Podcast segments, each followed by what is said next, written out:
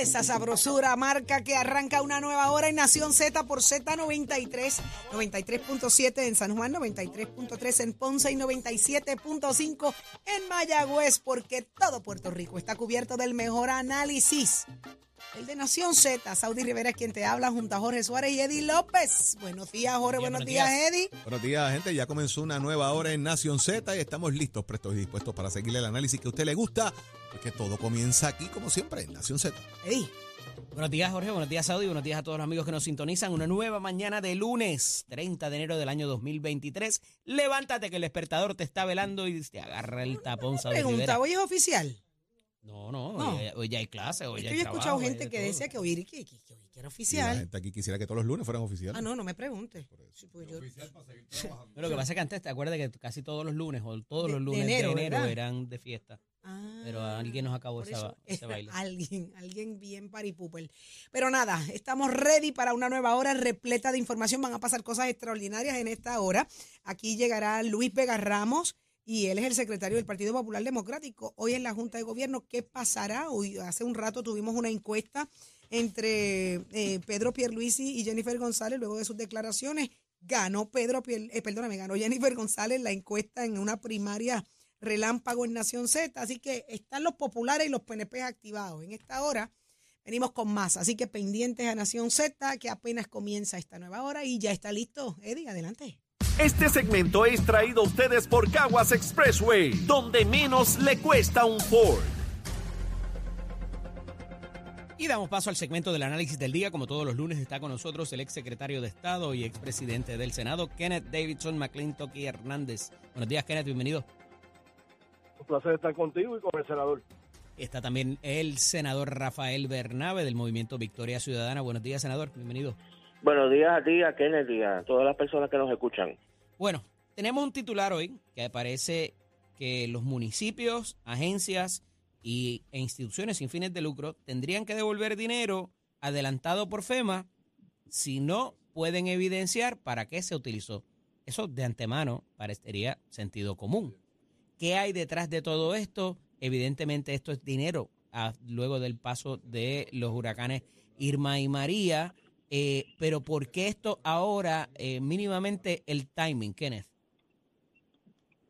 Bueno, yo no sé por qué lo del timing. Este, obviamente, pues los editores de un medio decidieron publicar esa noticia que, como tú dices, es sentido común. Ahora, eh, yo no veo qué tiene de nuevo, qué tiene de noticioso ese, ese hecho que, que divulgan y que le dan importancia en el día de hoy. En el mismo momento que tú aceptas un No, parece que se no. que adelantan, eh, sean fondos federales, fondos estatales, un grant que una fundación privada te haga, tú sabes que estás incurriendo en la obligación de llevar récords de cómo utiliza ese dinero, de justificar a quien quiera que te haya provisto esa ayuda, eh, poder eh, eh, explicar en qué utilizaste el dinero y que lo que lo utilizaste iba conforme a los objetivos de la entidad que te dio el dinero.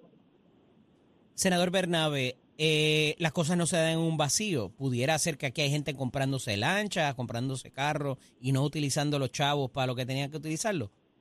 Bueno, yo creo que va a haber que los que hayan hecho eso van a tener que enfrentar las consecuencias y deben enfrentarlas.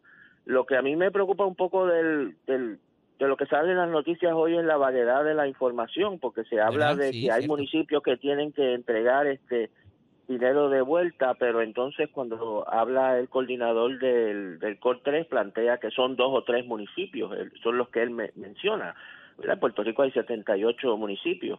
Entonces, realmente uno no, no, no, no tiene una idea clara a partir de la noticia de cuál es la magnitud del problema que se esté que se esté planteando. Ciertamente, si ha habido un mal uso de esos eh, recursos, pues evidentemente hay que va a haber que, que pagar por esos fondos y va a haber que encauzar a las personas que hayan incurrido en esos gastos eh, injustificados. Eh, nosotros hemos recibido, yo creo que ahí la, la, vamos a decir, la culpa o el problema viene de ambas partes. Puede haber municipios que hayan sido irresponsables con la utilización de estos fondos. También nosotros hemos recibido muchas quejas de parte de municipios eh, con respecto a COR3 y con respecto a su eh, carácter burocrático y a veces un a veces un obstáculo para la utilización de los fondos. Así que Pero qué bueno que eh, trae también- eso, Bernabe, porque pudiera hacer esto, porque pecar, lo que iba a pecar decir era- en la, en la, por, por ser demasiado cuidadoso y eso también pudiera Claro. redundar en un problema. Claro, no, y, y yo creo que evidentemente si ha, si ha habido una mala utilización de fondos y no ha habido una documentación adecuada, pues también Cortés es responsable en, en cierta medida, porque ellos son los que se supone que están ahí precisamente para monitorear y para asegurarse que los fondos se canalizan en la dirección apropiada. Pero, pero como te dije, no sabemos si estamos hablando de, ahí se, el- en el informe que se da en la prensa se dice que hay, son, son es el dinero que se adelantó después del huracán María un poco de manera excepcional porque se supone que los proyectos de FEMA eh, se establecen cuáles son los proyectos antes de que se que se otorguen los fondos. Incluso a veces se, se, se tienen que gastar los fondos y después se reembolsan los fondos. Pero en este caso por la magnitud de la de los daños del huracán María pues se adelantaron fondos sin que todavía estuviesen obligados exactamente a cómo se iban Claro. a, a utilizar.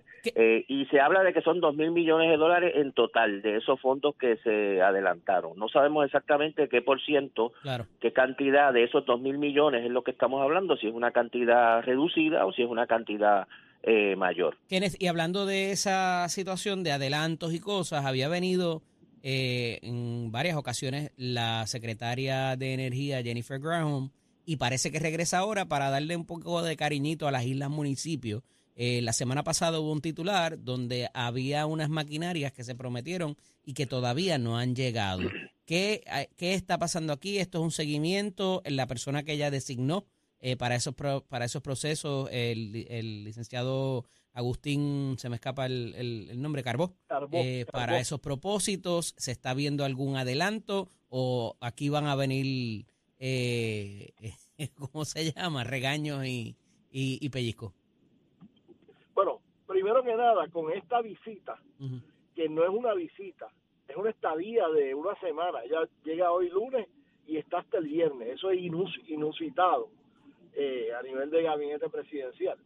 Eh, se da se da por eh, no creíble a las personas opositores de los cambios energéticos en Puerto Rico que estaban diciendo que desde octubre ella no venía y que obviamente esto había sido un flash in the pan, eh, había sido una una un gesto eh, inmediato, temporero, eh, que no le iban a dar seguimiento. Y de repente pues aparece este viaje de ella que obviamente está planificado de mucho antes de que eh, hicieran esa crítica de que ella nos había abandonado. Este, eh, pero, pero desafortunadamente las personas que decían eso le van a seguir creyendo los miembros de la prensa porque dicen cosas que lucen interesantes aunque no sean ciertas. Este, habiendo dicho eso, pues ahora este van a va a estar ella aquí esta semana. Yo creo que lo que va a dejar claramente establecido ella es que las conclusiones y los planes que se anunciaron en el primero de dos estudios anuales de el estudio federal de dos años sobre la energía en Puerto Rico eh, resulta ser el plan de trabajo, no es meramente una sugerencia. Así que este, aquí todos los que están envueltos en lo de la energía en Puerto Rico van a, van a tener que ponerse para su número y empezar a cumplir estrictamente con lo que ese plan estaba diciendo. Así que el que crea que se van a gastar 9 o 10 billones de dólares asignados para re, para restablecer o recomponer el sistema actual están equivocados. Aquí no vamos a tener nuevos cables de 230 millones de eh, 230 megavatios, este, porque no se va a seguir invirtiendo en generar electricidad a 60 y 70 millas del lugar donde se va a consumir esa electricidad. Se va a estar eh, utilizando una parte significativa de ese dinero para construir las facilidades para que se genere la electricidad en la azotea de la casa que la va a consumir. Claro. Senador Bernabe, comparte el optimismo de Kenneth en cuanto a la agenda de la secretaria y de, lo que, y de los cambios que esto pudiera producir para la renovación de la energía. Bueno, yo comparto, yo quisiera compartir el optimismo y me parece que tenemos que estar vigilantes para que se cumpla con eso. En eso estamos nosotros de acuerdo, que es necesaria una transición aceleradísima a la energía renovable, que es lo que Puerto Rico necesita. Nos preocupa el compromiso de algunas figuras, tanto de Luma Energy, por ejemplo, que lo han expresado, como de la autoridad todavía, de que insisten en perpetuar la, la, la utilización del combustible fósil a través de la transición al gas. Nosotros insistimos que hay que hacer la transición a energía renovable solar distribuida, que es precisamente la que se utilizan los techos, como se estaba eh, señalando. Nosotros entendemos que esa transición es compleja. La semana pasada o antipasada, cuando hablamos de la, las barcazas eh, de generadoras de emergencia que no habían llegado, yo adopté una actitud no de crítica al Departamento de Energía o a FEMA, sino de comprensión de que eso no es una maniobra sencilla y fácil y rápida y hay que entender que puede tomar más tiempo de lo que uno haya eh, planificado, pero hay que estar vigilantes de que se cumpla con eso. Lo que nosotros hemos visto eh, hasta el presente en Puerto Rico no ha sido que se cumpla con esa eh, disposiciones incluso legales de transición acelerada a energía renovable. Tenemos que mantenernos atentos a eso. Lo otro que a mí me preocupa, Eddie, rápidamente, es eh, cuando se habla de la cantidad de fondos federales que llegan a Puerto Rico. El último, el otro día vi un artículo del economista Juan Lara que hablaba de un total de 74 mil millones de dólares en los próximos años de fondos federales que se van a invertir en Puerto Rico. Y ahí tú tienes fondos de energía, fondos de vivienda, fondos de carretera, fondos de acueducto, fondos de escuela, de toda una serie de cosas. Y lo que nosotros hemos señalado hace tiempo es que hace falta algún tipo de mecanismo de coordinación de inversión de todos estos recursos, que no puede ser que diversas agencias, energía, vivienda, etcétera, etcétera, invierten una cantidad de fondos sin que eso sea parte de un proyecto integrado de, reconstrucción de Puerto Rico. Eh, tenemos el Centro de Nueva Economía ya ha planteado también esta idea de que hace falta algún tipo de mecanismo de coordinación, que no pueden ser 10 o 20 planes eh, desvinculados unos de otros, sino que tiene que ser un plan conjunto de reconstrucción del Senador, gracias a ambos por estar disponibles. Eh, hablaremos la próxima semana. Un fuerte abrazo. Continuamos. Este segmento es traído a ustedes por Caguas Expressway, donde menos le cuesta un Ford. Somos, somos una mirada fiscalizadora sobre los asuntos que afectan al país. Nación Z, Nación Z. Por Z93, somos tu noticia. Dímelo, Tato Hernández, somos deporte. Vamos arriba, vamos arriba, que vengo con lo último a nivel de la Federación de Puerto Rico, el eventazo rotores y pistones, señoras y señores, así que ya usted sabe cómo hacemos. Vamos a darle primero que nada felicidades al Team Pica Motor Import por su primer lugar del evento del campeonato Small Block de Puerto Rico. Este es el primer evento por su nuevo récord personal de 6.43 a 214 millas y récord mundial para convertirse en el tres cuartos chasis más rápido de este planeta Tierra. También felicidades al team de Whitman por su primer lugar en la categoría Big Block versus Pro Modify.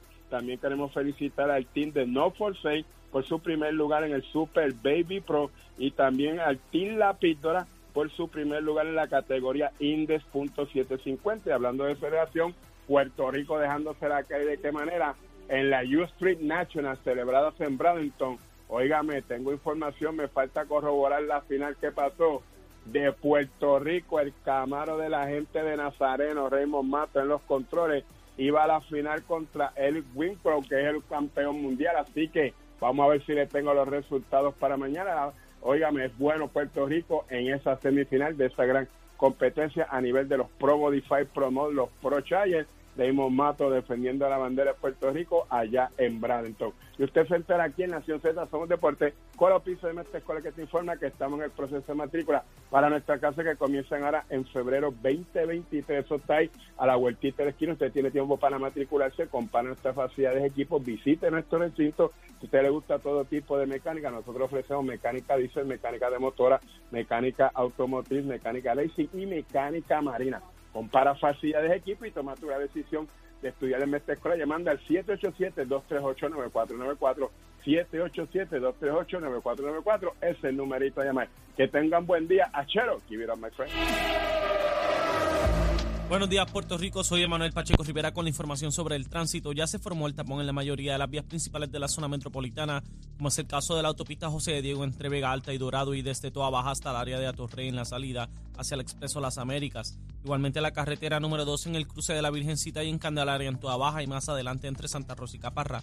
Algunos tramos de la PR5, la 167 y la 199 en Bayamón, así como la avenida Los Más Verdes entre la American Military Academy y la avenida Ramírez de Arellano. La 165 entre Cataño y Guaynabo en la intersección con la PR22, el expreso Valdoriotti de Castro desde la confluencia con la ruta 66 hasta el área del aeropuerto y más adelante cerca de la entrada al túnel Minias en Santurce. El ramal 8 y la avenida 65 de Infantería en Carolina, el expreso de Trujillo en dirección a Río Piedras, la 176, 177 y la 199 en Cupey y la autopista Luisa Ferré entre Montelledra y la zona del Centro Médico en Río Piedras y más al sur en Caguas.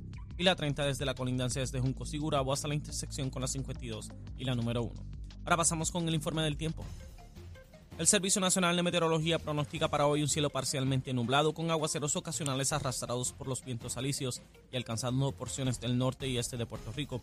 Los vientos estarán del norte-noreste de entre 15 a 20 millas por hora. Las temperaturas rondarán en los bajos 70 grados en la zona montañosa y en los medios 80 grados en las zonas costeras.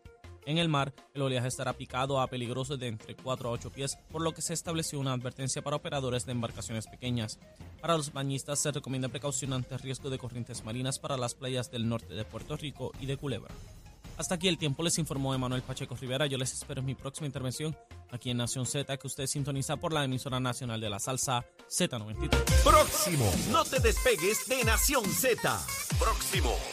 Lo próximo es Luis Vega Ramos. Hoy es el día. Hoy hay reunión de Junta de Gobierno en el Partido Popular Democrático. ¿Qué está pasando? ¿Qué estará pasando allá adentro? Dicen los que saben que se espera un Royal Rumble, Eddie. Espera. Hmm, Matan. Usted se entera aquí en Nación Z de eso y más.